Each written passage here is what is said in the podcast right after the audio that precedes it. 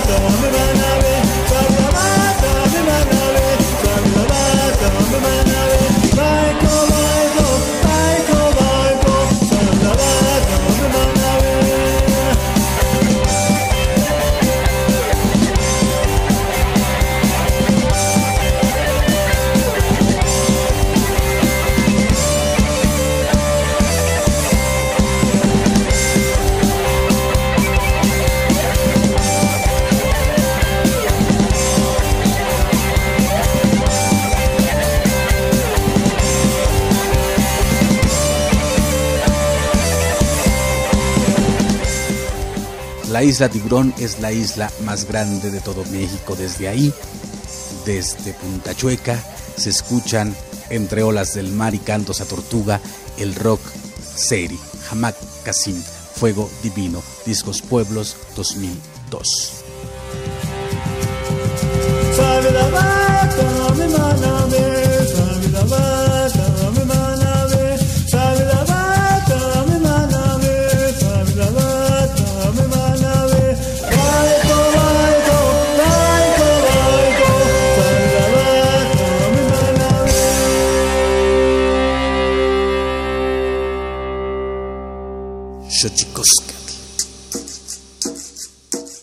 El collar de flores comienza a hilarse.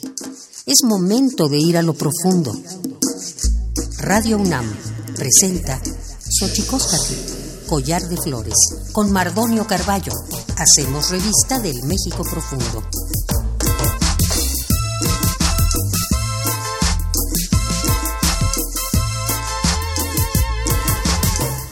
Kenitstoque ni mitzontlajpaloa pan ni xochicoscatl, eh, ni yancuic tepos Sanili, Huesca tipo Sanili, Nimitzon Tlaspaloapan, ni Radio UNAM y Tocan 96.1. Hola, ¿cómo están? Es un placer para mí saludarles de esta maravilla de invento que es la radio a través de Radio UNAM 96.1.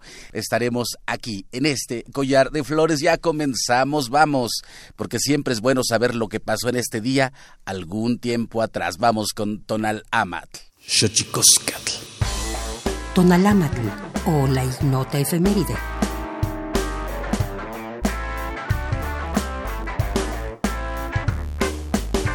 ...23 de julio de 1985... Estados Unidos y China firman un acuerdo de colaboración nuclear para fines pacíficos. 24 de julio de 1783. Nace Simón Bolívar, el libertador, que consiguió la independencia de los actuales territorios de Venezuela, Panamá, Perú, Colombia, Bolivia y Ecuador. 25 de julio de 2003. En Argentina se deroga un decreto que impedía extraditar a argentinos reclamados por jueces de otros países por delitos contra los derechos humanos. 26 de julio de 1833. Se aprueba el acta de abolición de la esclavitud que dio la libertad a todos los esclavos del Imperio Británico. 27 de julio de 1929. 48 países suscriben el acuerdo firmado en Ginebra sobre el trato a los prisioneros de guerra. 28 de julio de 1951. Se establece la Convención sobre el Estatuto de los Refugiados para definir quién es un refugiado y establecer sus derechos y obligaciones. 29 de julio de 1975. La Organización de Estados Americanos, OEA, deroga el bloqueo impuesto a Cuba desde 1964.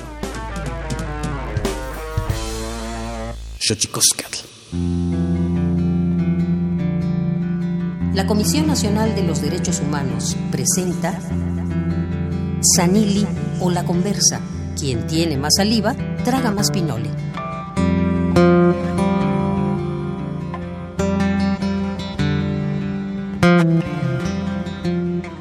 Y seguimos aquí en Sanili o la conversa o quien tiene más saliva traga más pinole en este espacio que tenemos aquí en Radio UNAM. Les saludamos para que les presentemos también a don Tomás Rojo Valencia, vocero de las autoridades tradicionales yaquis. Un, un poco para contextualizar, en 2010 fui allá a Sonora a hacer un recorrido por los pueblos originarios de Sonora y una de las cosas, figúrese don Tomás, una de las cosas que me decían allá eh, en Sonora me decían, bueno, ¿tú para qué vienes acá? Si acá no hay pueblos indígenas. Y yo dije, no, usted no sabe que eh, en, en, Sonora existe una de las variedades lingüísticas más, más grandes eh, de México. Nada más para que se dé un quemón. En Oaxaca se hablan 16 lenguas indígenas, en Chiapas 12 y en Sonora estamos entre 7, 8 lenguas originarias. Nada más para que se dé una idea, pero imagínese usted que me escucha cómo ignoramos nosotros mismos el país en el que vivimos porque ahí mismo me decían en Sonora que ahí no había pueblos indígenas.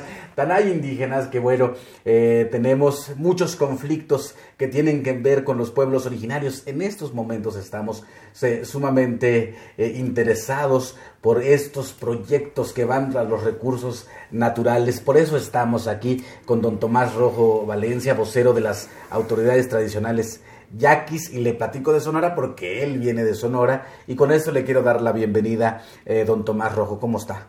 Eh, muy bien y muchísimas gracias por la invitación y la oportunidad aquí de charlar y conversar con ustedes. Eh, desde hace muchos años están ya con el conflicto eh, del acueducto Independencia. Don Tomás, ¿nos podría hacer una breve eh, cronología de hechos? Porque esos hechos incluyen el, el, apresamiento de varios compañeros, entre ellos Mario Luna. Sí, este, para aquellos que te cuestionaban, ¿no? antes que nada, que en Sonora eh, no existen los pueblos indígenas. Creo que en todo a lo largo y ancho del territorio mexicano está lleno de raíces ancestrales. Y las raíces ancestrales son las que le han dado sustento a este México. Y creo yo que cuando hay que pensar y reflexionar sobre la sociedad mexicana, siempre hay que acordarnos de los pueblos originarios.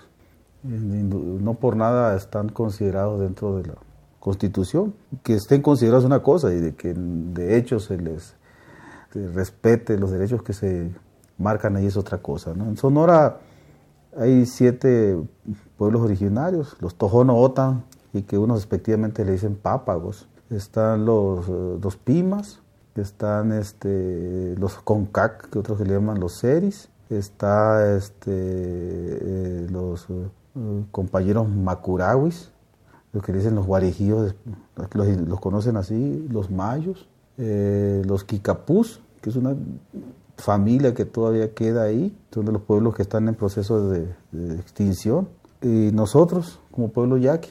Y anteriormente este, existían los ópatas que se diluyeron en la sociedad mestiza, ¿no? pero esa es, esa es la, la, la, historia de las raíces de los pueblos originarios de Sonora.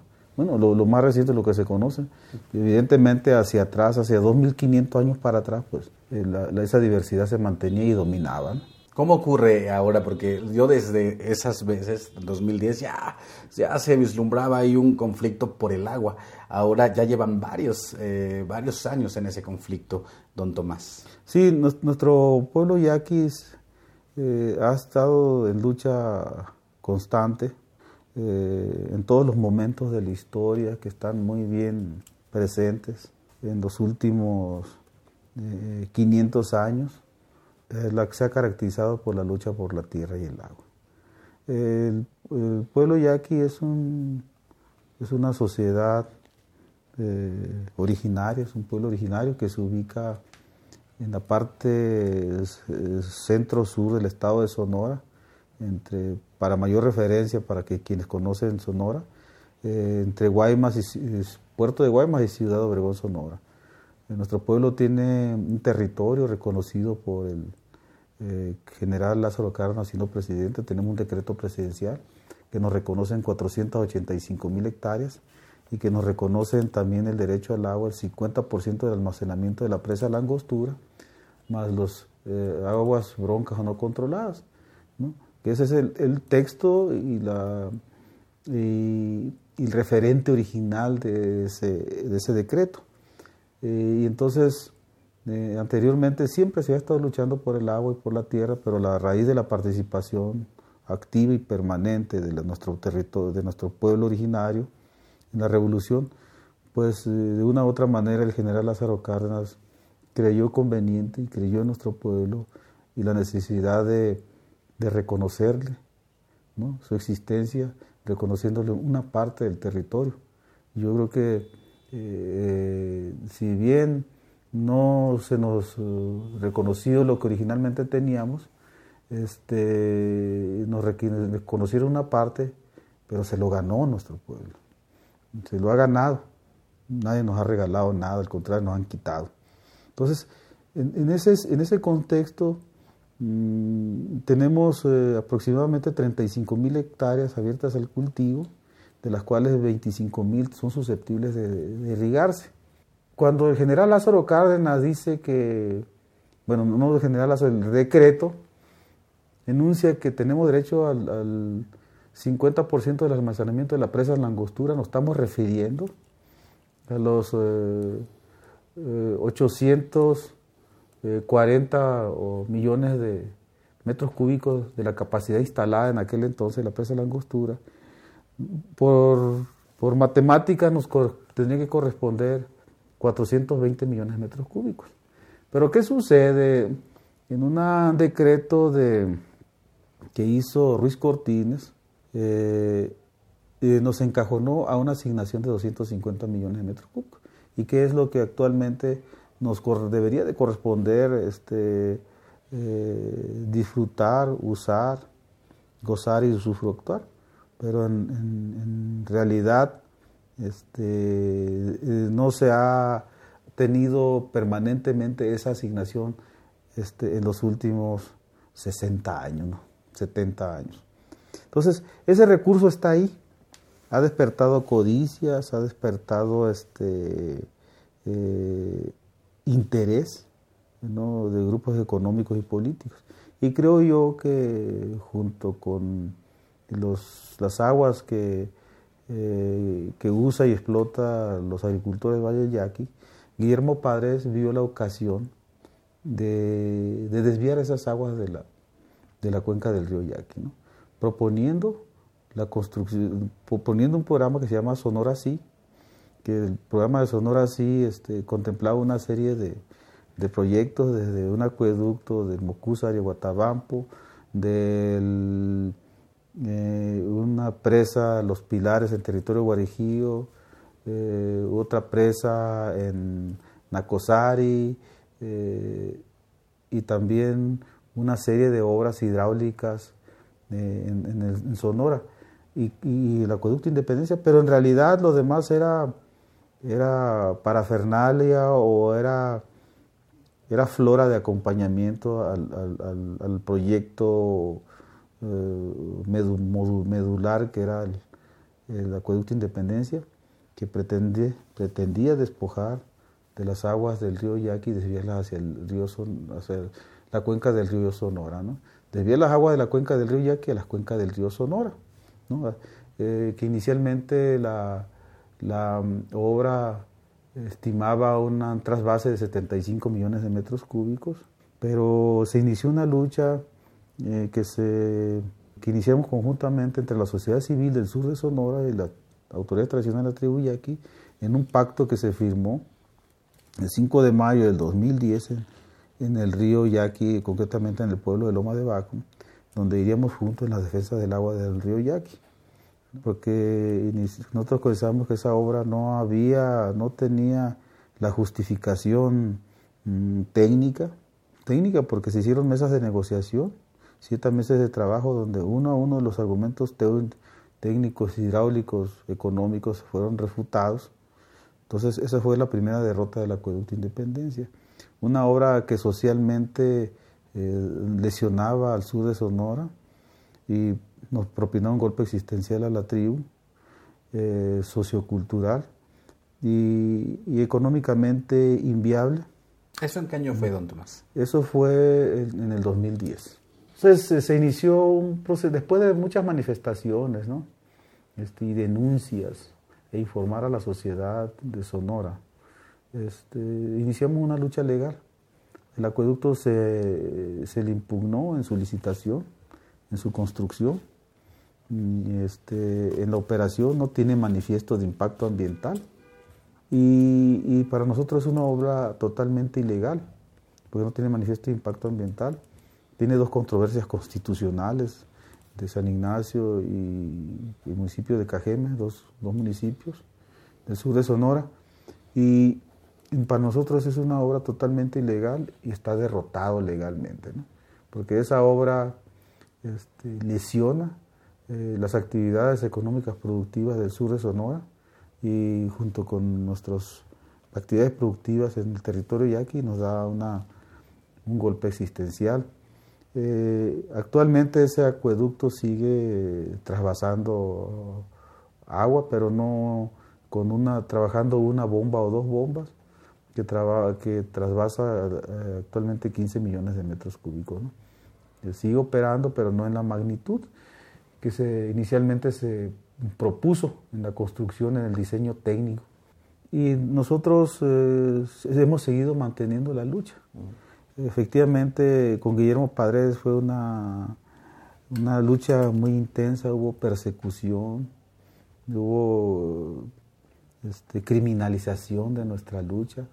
A muchos de los eh, eh, las cabezas más visibles que las autoridades tradicionales comisionaban para hacer declaraciones y este, organizar la lucha, eh, fueron criminalizados, se les, se les, fabricaron delitos y se les inventaron expedientes, que es el, el caso de Fernando Jiménez y Mario Luna, que fueron apresados en, en agosto, perdón, en, septiembre del 2014, y posteriormente liberados en el gobierno de, eh, de Claudia Pavlovich este, por un perdón que le otorgó el, el, gobierno de Sonora, pero también se agotó el, proceso jurídico y se simplificó.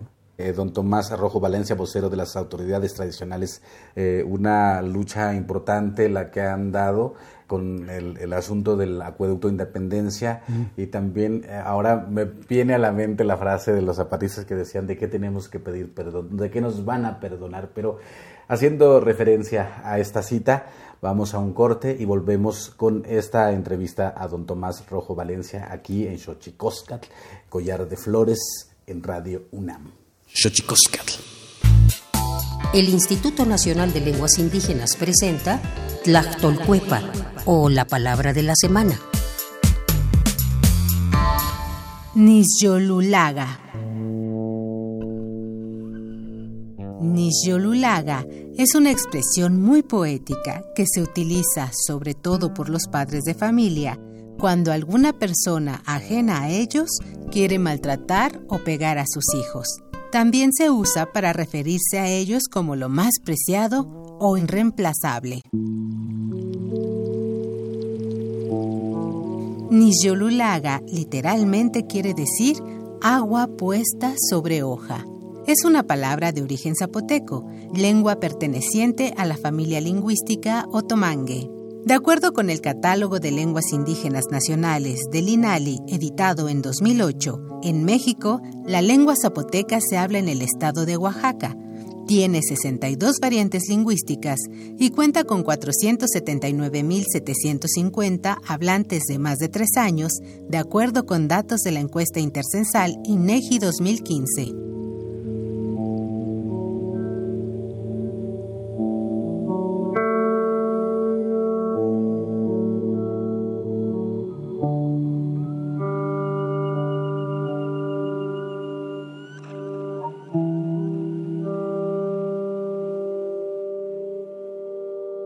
ikke gosket.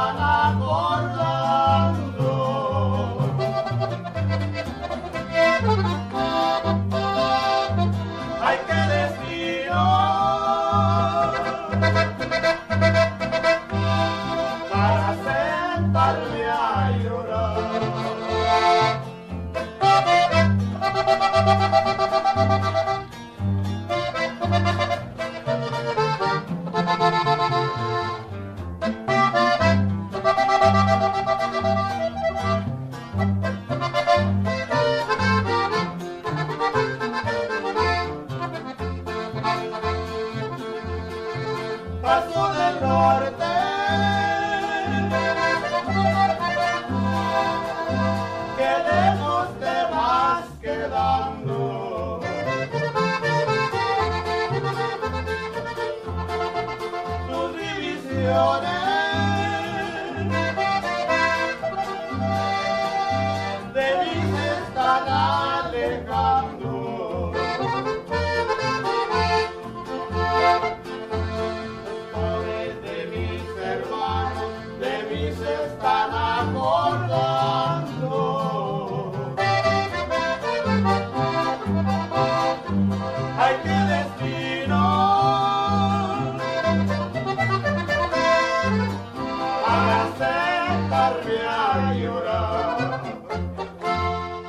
Xochicoscatl. Pluriversos PUIC, un mundo culturalmente diverso. Espacio en colaboración con el Programa Universitario de Estudios de la Diversidad Cultural y la Interculturalidad.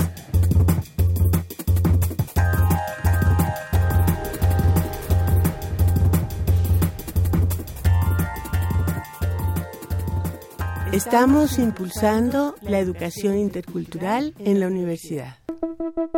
El proyecto docente del PUIC comenzó sus actividades como materia optativa en la UNAM en el año 2002 y hasta marzo de 2018, fecha en que se cumplieron 16 años desde su impartición, la han cursado más de 26.000 alumnos de 12 facultades y escuelas de nuestra universidad, tanto en los niveles de licenciatura como de bachillerato. Habla la maestra Evangelina Mendizábal, coordinadora del proyecto docente del PUIC.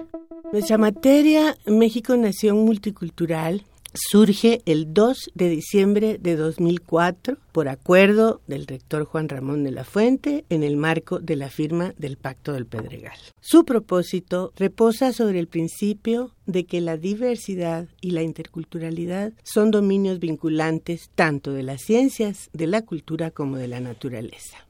El proyecto inició como materia optativa en tres facultades, Derecho, Ciencias Políticas y Sociales y Filosofía y Letras. Estas tres facultades se convirtieron en las tres principales impulsoras. Comenzamos con una clase magistral de José del Val, hablamos de los pueblos y comunidades indígenas y hemos tenido maestros distinguidísimos en ese tema. Tenemos también el tema de la medicina tradicional, tenemos tercera raíz, tenemos el tema de mujeres indígenas. A través de la materia se ha logrado promover, generar y difundir entre los alumnos de la educación media y superior de la universidad conocimientos sobre la diversidad cultural y la interculturalidad en México desde una nueva perspectiva teórica y metodológica. El cuerpo docente es multidisciplinario y está conformado por más de 15 profesores indígenas y no indígenas, especialistas cada uno en los temas que imparte. Yo creo que allí fue donde nosotros hicimos el esfuerzo más grande para no convertirnos en un curso más, sino en una estrategia intercultural que les permitiera a los estudiantes de todas las facultades que estuvieran interesadas en conocer cultura, pueblos indígenas, movimientos sociales, genera mucha interdisciplina porque a, a 14 años de trabajo ya tenemos discusiones interdisciplinarias y estamos impulsando educación superior intercultural. Si eres estudiante de licenciatura o bachillerato de la UNAM, puedes inscribirte a la materia optativa México Nación Multicultural. Solo visita www.nacionmulticultural.unam.mx o escríbenos a las redes sociales del PUIC UNAM para conocer los requisitos.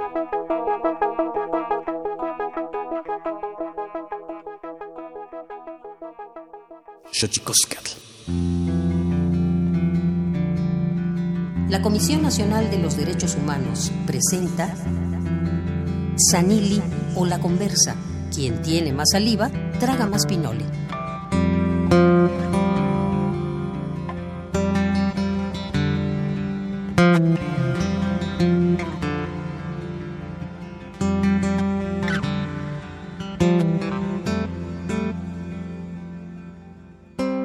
Seguimos aquí con don Tomás Rojo Valencia, vocero de las autoridades tradicionales yaquis, que nos visita aquí en la Ciudad de México, donde tenemos oportunidad de charlar sobre el pueblo yaqui, sobre la lucha por el agua, sobre la persecución, la persecución de, activistas y de líderes sociales. Don Tomás, ¿cómo ve eso? Ya, les tocó a ustedes, como bien decía, con eh, Fernando Jiménez y con Mario Luna. Sí, yo creo que cuando se trata de despojar y de imponer eh, los planes y los programas de gobierno que, que sustentan muchos proyectos, y dentro de ellos los megaproyectos, como en el caso de, Sonora, es, es, fue y es el acueducto Independencia. Yo creo que eh, un elemento importante que dentro de la estrategia de, de gobierno es es la criminalización, eh, la persecución y la desaparición. ¿no? Esos son los eh, elementos que están siempre sobre las mesas de la imposición y el despojo. Y en nuestro caso no fue, eh, no fue la excepción. A lo largo y ancho del territorio mexicano hay muchos ejemplos, hay muchos pasajes históricos que ha coincidido con esos momentos, ¿no? Donde se ha tratado de imponer obras o proyectos que la que los pueblos originarios eh, o las sociedades o las organizaciones campesinas no, no aceptan. Y eso va a ser una, una situación permanente eh, de conflictos en, todo lo largo y ancho del país, porque cuando se abren las puertas a la inversión hacia México, es con las fines de explotar los recursos naturales de México, lo que puede ofrecer México. ¿no? Pero eh, no hay que olvidar que el 60% de los recursos naturales en México están en manos de, las, de, la, de, la, pueblos, pueblos originarios, comunidades, comunidades indígenas, eh, organizaciones campesinas, y pueblos campesinos. O sea, la mayoría de los recursos naturales están en manos de la propiedad social. Creo yo que este, se han hecho muchos intentos para poder este, usar esos recursos, y, pero se han topado con la resistencia ¿no? y, la negación de muchos pueblos, que yo creo que se tiene que buscar la forma también de cómo llegar a un acuerdo eso porque el futuro este, nos indica que necesitamos agua y energía, pero como se ha estado la forma de, querer este, sustraer esos recursos de la propiedad social, pues no ha sido, eh, no, han sido las, las formas eh, más decentes ni amables como se han tratado, ¿no? Se puede negociar, ¿no, don Tomás? Porque eh, llegar a acuerdos, porque de repente hay muchas voces también que se alzan del otro lado en las que dicen que los pueblos originarios no quieren el progreso. Yo siento que siempre se puede, es la forma en la que se la que se arrebatan los recursos porque no hay ningún tipo de negociación, no hay consultas, etcétera, etcétera, que por, por derecho correspondería hacer cuando se va a afectar a los pueblos, ¿no? Sí, este, aquí me voy a echar encima a muchos hermanos y compañeros indígenas que tienen eh, posiciones muy respetables este, y también han sido muy firmes. Eh, pero la historia nos tiene que poner a cada quien en nuestro lugar. Muchos de nuestros hijos están siendo educados, los mandamos al kinder, a la primaria, a la secundaria, a la prepa y a la universidad para una formación mm, científica, ¿no? técnica y tecnológica.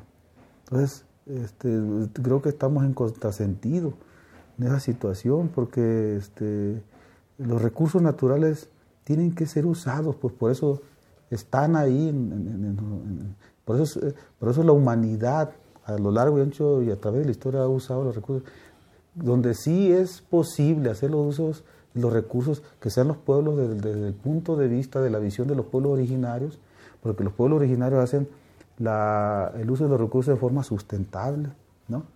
Los hacen en, forma renovable sin, sin afectar el paisaje ni contaminar, que son las cuestiones que tenemos que hacer, ¿no?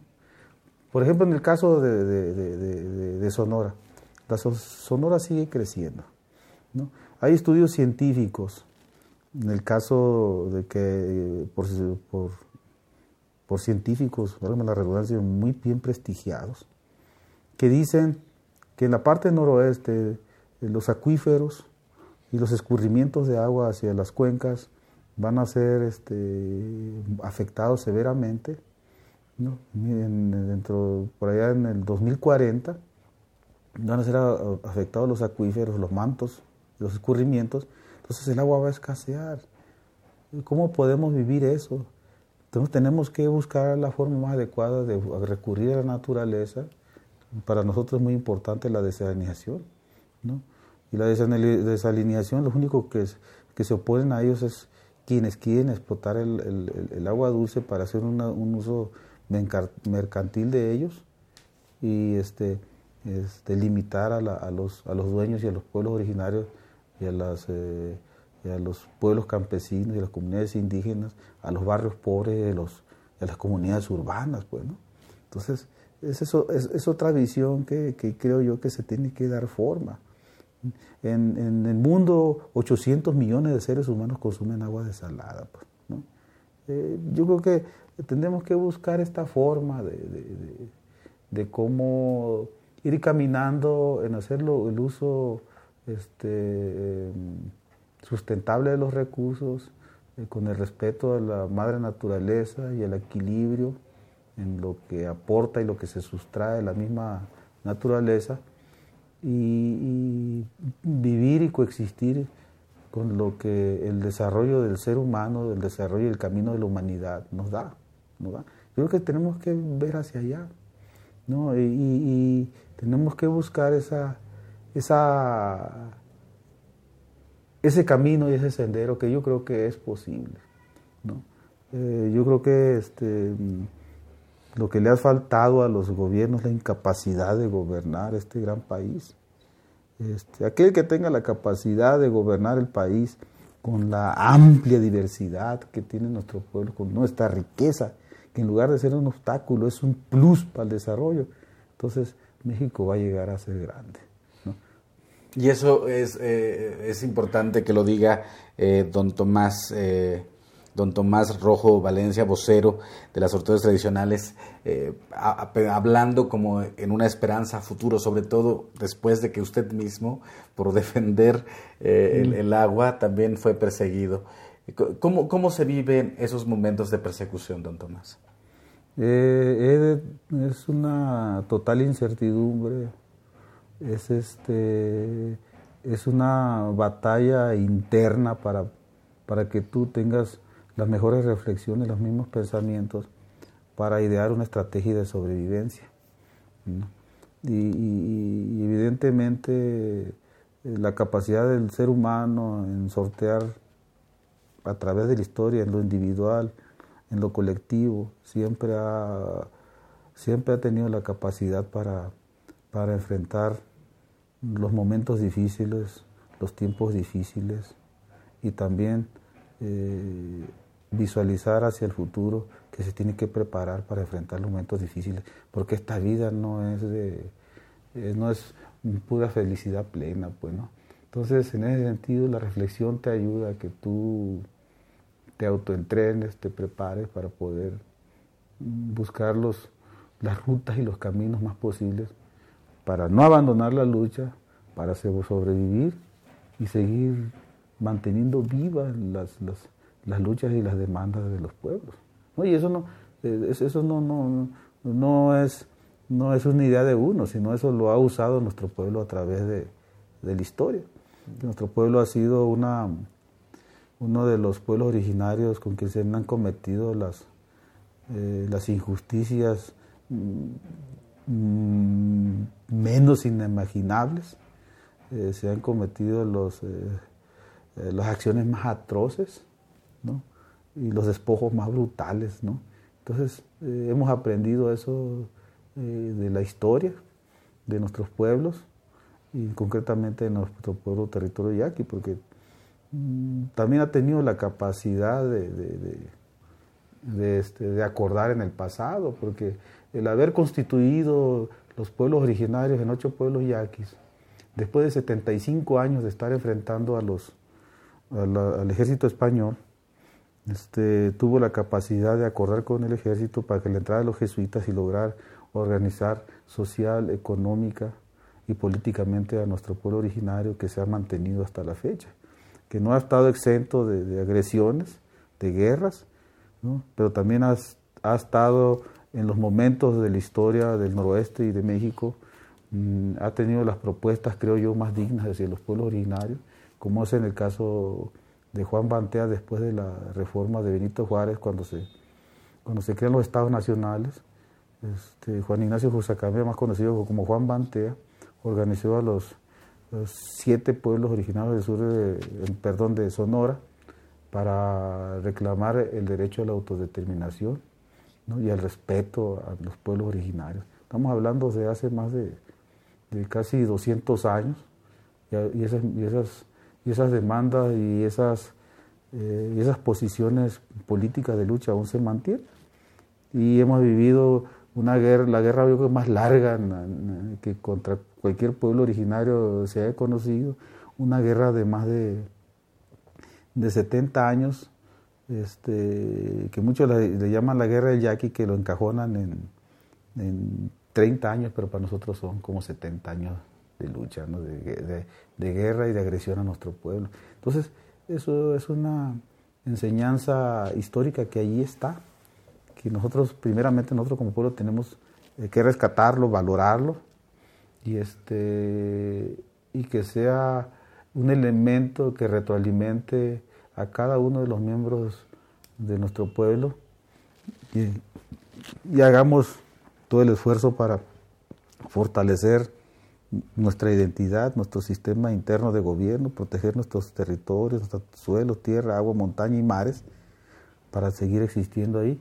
Y solamente de esa manera este, nosotros podemos tener esa visión de desarrollar esa visión para proyectar nuestro, nuestro pueblo hacia el futuro. Hay algo que me gustó mucho, don Tomás, en la visita que hice a algunos de los pueblos ya quizás hace algunos años, y me fascinó la memoria, porque la historia de ustedes, esta historia de resistencia, de lucha, la cuentan lo mismo los niños que los viejos, que los jóvenes, que las mujeres, que los que van a la escuela y que los que no. ¿Qué tan importante es la memoria para los pueblos? Yo creo que los actos de memoria siempre tienen que, tienen que ser permanentes y constantes en, en, en, cualquier situación, en cualquier momento eh, crítico de la tribu. Pero siempre debe de estar ahí siempre debe estar ahí a disposición de reflexionar al respecto, ¿no? Y tiene que ser un elemento eh, educativo, no, no, no, no para eh, crear este o pensar que este, que la tribu ya quiere separar de Sonora, de, Sonora y de México, ¿no? Hay, gente tan, este, con todo respeto, ¿no? que piensa de esa manera, eh, pero sí es muy importante fortalecer la identidad. Y la historia es, es, es el hilo vertebral de cada miembro indígena para poder este, este, que se amarre la identidad del interior. Entonces, eh, yo creo que eso es, un elemento que, que, en este caso los maestros bilingües del, territorio yaqui lo tienen muy presente y ellos de tarde que temprano tendrán que eh, encontrar la metodología, las fórmulas y las técnicas para poder que eso eh, camine en cada uno y, alimente en, la, mente y, en la reflexión desde los niños. ¿no? Por último, don Tomás Rojo Valencia estuvo, eh, eh, debido a la orden de aprehensión, se autoexilió de su pueblo durante varios días. ¿Qué piensa un hombre que es un líder, un activista eh, de un tema crucial que son los recursos naturales de su propio pueblo? ¿Qué piensa en esos días en los cuales se autoexilia? ¿Qué pierde y qué gana? Un hombre como don Tomás Rojo Valencia, vocero de las autoridades tradicionales yaquis. Sí, que, eh, que, este, que lo que haces y por lo que luchas este, tiene que servir para algo. ¿no? Y, no, no, quisiera tomar una posición egocéntrica en este santo, porque no, estamos, lo personal este, no es por ahí ¿no? la, reflexión. Pero un pueblo de hermanos yaquis con el 80% en pobreza extrema, que viene este, con una memoria histórica eh, de agresiones, de exterminio, eh, de abuso brutal de la ignorancia, de despojos, pues no te deja otro camino. Entonces tú tienes que hacer un trabajo primero de servicio al interior. Porque la única manera de que tú puedes adoptarte y formar parte de la estructura tradicional y por ende puedes en un momento dado eh, que se te solicite el apoyo en la lucha a las autoridades tradicionales, que es la máxima autoridad de nuestros pueblos yaquis, es que, es que tú tengas esa disposición y que te hayas formado en el servicio, ¿no? Porque esta es una, la lucha para nosotros es el servicio, ¿no? Entonces, si nosotros entendemos más o menos la situación, eh, tenemos un diagnóstico este, histórico, cultural, social, eh, económico y político, esos elementos se los tenemos que poner a disposición de la autoridad y ellos que decidan por dónde. Y si te dicen, eh, pues dale por aquí, le tienes que hacer. ¿no? Entonces, eh, esa, es, esa es una de las reflexiones y uno de los compromisos del servicio con nuestro pueblo y con las autoridades tradicionales que nos daban eh, ánimo en seguir ahí, que nos daban el valor de seguir ahí. Ahora le tendrías que agregar otro elemento, lo personal, que tendrías que hacer acciones para la sobrevivencia, este, de, de sortear situaciones muy difíciles. Yo no las quisiera platicar, pero fueron muy difíciles con las situaciones que pasé en la persecución. ¿Sintió miedo alguna vez, don Tomás? Digo, el miedo es un asunto humano, más eh, eh, inherente al ser humano, más allá de la pertenencia a algún pueblo, tribu. ¿Sintió miedo alguna vez en este proceso de persecución por su activismo, su defensa y por ponerse al servicio usted de la lucha de su comunidad? Sí, el, miedo siempre ha existido, hablo por mí, el miedo siempre ha existido en mí, existió en ese momento y va a seguir existiendo, pero el problema es que eh, el, miedo lo logres controlar y el miedo lo uses para que te alerte de lo que estás haciendo, ¿no? Entonces es ese fue un elemento mm, que te alertó de muchas cosas y, lo entendiste en cada momento que te daba miedo. Porque tú creías y, tu cuerpo eh, físico te, daba otras condiciones para poder equilibrar la situación, pero siempre tú era tu obligación por la sobrevivencia de sortear esas dificultades, esos peligros. Entonces, eh, yo no les quisiera platicar, en otro momento les platicar la situación. Platicamos en otro momento, don Tomás Rojo Valencia, vocero de las autoridades tradicionales yaquis, porque se nos está acabando el tiempo en este programa en el que estamos aquí teniendo ya en Radio Unancho, Chicoscat, Collar de Flores, estamos en Sanilio, la conversa o, quien tiene más saliva traga más pinole. Eh, don Tomás, por último, ¿qué le diría? Porque en este país eh, los agravios se suman uno tras otro y de repente varios periodistas, varios activistas son perseguidos, cuando más funestamente se resuelve son asesinados. ¿Qué consejo les daría a estos hombres y mujeres de este país que se ponen al servicio de un pueblo? Este, primero que nada, nuestro más humilde y sencillo reconocimiento a esos grandes hombres y grandes mujeres que han sido capaces de poner a disposición de la lucha su propia existencia para la existencia de los pueblos, las comunidades y las sociedades. Ese es un, es un, es un, un valor incalculable que nunca debe de, eh, la memoria nunca debe perder de vista eso. ¿no? Este, hay muchos que han caído en el anonimato, eh, pero siempre va, tiene que ir una reflexión hacia ella. Siempre hay luchadores anónimos. Yo les decía este, en las reuniones que tenía acá, en, cuando estábamos organizando la caravana por la defensa de la vida, el agua, el trabajo, este, el territorio, este, que, que había presos políticos anónimos. Había este, presos políticos que veían que llegaban maquinarias ahí en la selva o en los bosques o en las montañas y ellos se les ponían enfrente este, porque defendían su pedazo o, su, tierra y su territorio. Iban, los levantaban y los llevaban. Y, ahí de eso no nos acordamos. Era nuestra obligación investigar.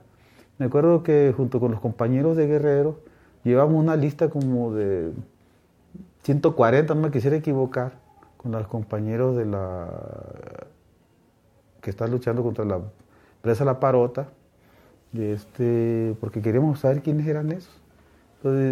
pero sucedieron cosas imponderables ahí que desarticularon ese trabajo, pero ahí está. ¿no? También el reconocimiento a los, a los presos y luchadores eh, sociales visibles, pero en realidad este, asumen un mando los luchadores visibles de unas de, de muchas reclamos, demandas y agravios de, de, las sociedades, los pueblos originarios, las comunidades indígenas, las comunidades agrarias, los pueblos campesinos y las comunidades urbanas y los barrios. Entonces, eh, las luchas nunca se acaban. El poder eh, económico a veces que es insaciable y usa los instrumentos menos inimaginables para apropiarse de, los recursos y, y, y, este, culminar los despojos. ¿no? Pero siempre hay que estar atentos, alertas y estar eh, en constante comunicación y solidaridad con los demás pueblos. Don Tomás, ¿cómo se dice gracias en yaqui? Chocutesio. ¿Otra vez? Chocutesio. Bueno, en náhuatl se dice tlaxcamati. Gracias por acompañarnos aquí y nosotros seguimos aquí en Radio UNAM en Xochicoscatl, en Sanili o La Conversa o quien tiene más saliva, traga más pinole. Xochicoscatl. Más libros al rostro, o lo que es lo mismo, más Amoch, menos Face. Espacio en colaboración con el Instituto Nacional de Antropología e Historia.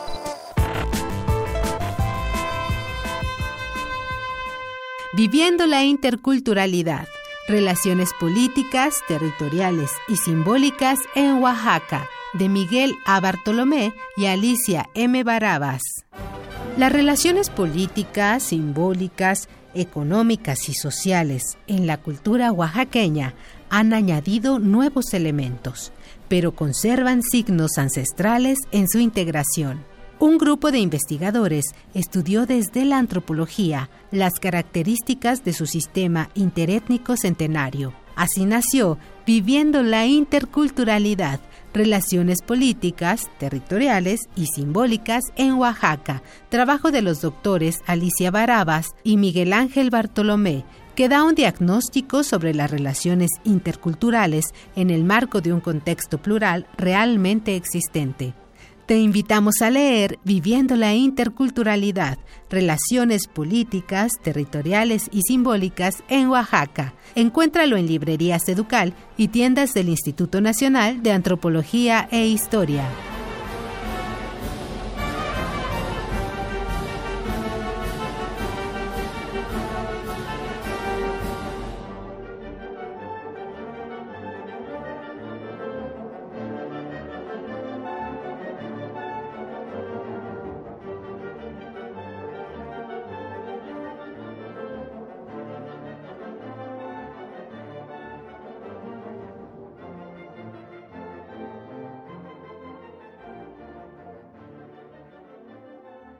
Xochicoscatl.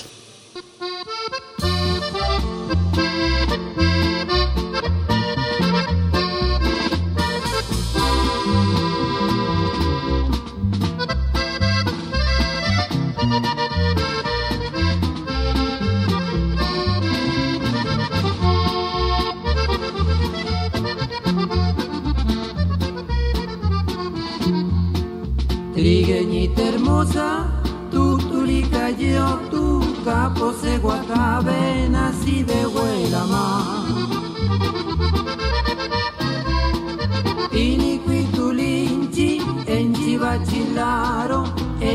en chinamorado, acá ni huela más. Yo comanchulinchi, ewa poneyensa, banco taneyencha, sa igualeco. Café emetió cuanta venas el muanto, hasta que toma la caída malicia duané.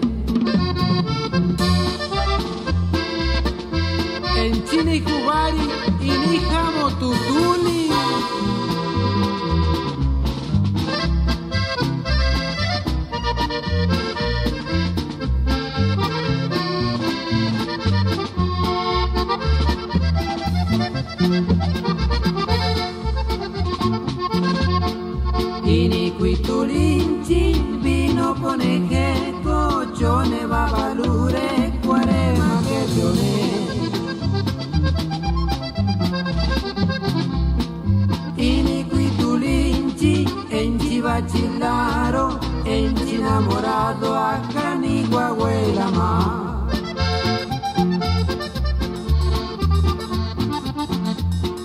Trigueñita hermosa, qué bonita vas creciendo como los capomos que se encuentran en flor.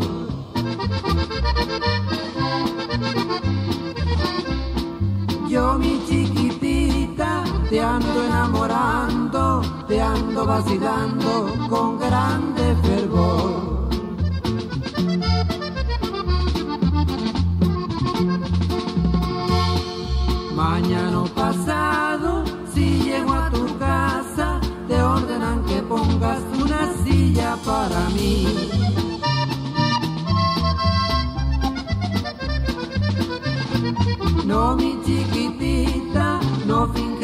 Vergüenza para que tu mamá pues llegamos al final de Xochicosca, al collar de flores. No nos eh, queda más que despedirnos. Ha sido para nosotros importante estar con ustedes aquí en Xochicosca, el collar de flores, arroba Radio UNAM eh, en Twitter, Radio UNAM en Facebook, arroba collar de flores para que estemos en comunicación directa.